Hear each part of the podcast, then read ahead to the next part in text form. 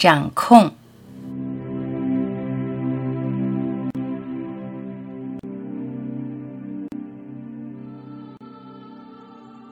没什么新鲜的，翻来覆去都是这些，不厌其烦。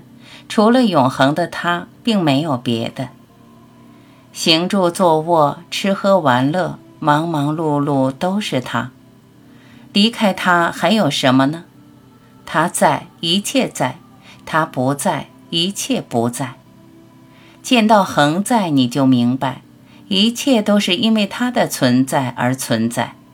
一切因为它的存在而消散，起伏的情绪、生灭的现象、创造的、可控的、不可控的，在永恒存在中都不紧要。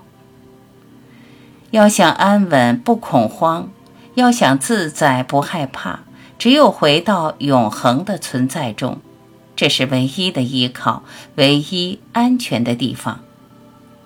纠缠变化的。怎么折腾都是徒劳。人的想法不停，心念不止，欲望不断，创造出又害怕它，并不是人所创造的就一定能控制的。这个世界的一切都是依靠因缘而生灭，谁又能控制因果的发生呢？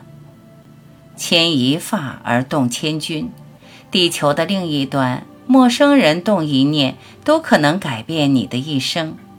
蝴蝶效应就是这样，恒在中，一切就这样缘生缘灭。一个人因缘中的一小点，还想妄图主导世界、控制世界，真的想多了。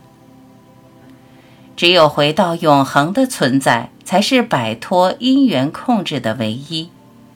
你要明白，你的根本存在就是恒在，忽生忽灭、变化无常的世界不是你的世界。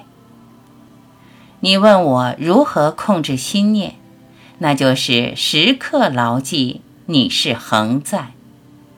回到永恒中，心念就只是心念，随便它起伏，随便它来去，它影响不了永恒存在的你。只要安住于永恒存在中，就不会跟随心念起伏。你不跟随，就是对它最大的掌控，无控而无所不控。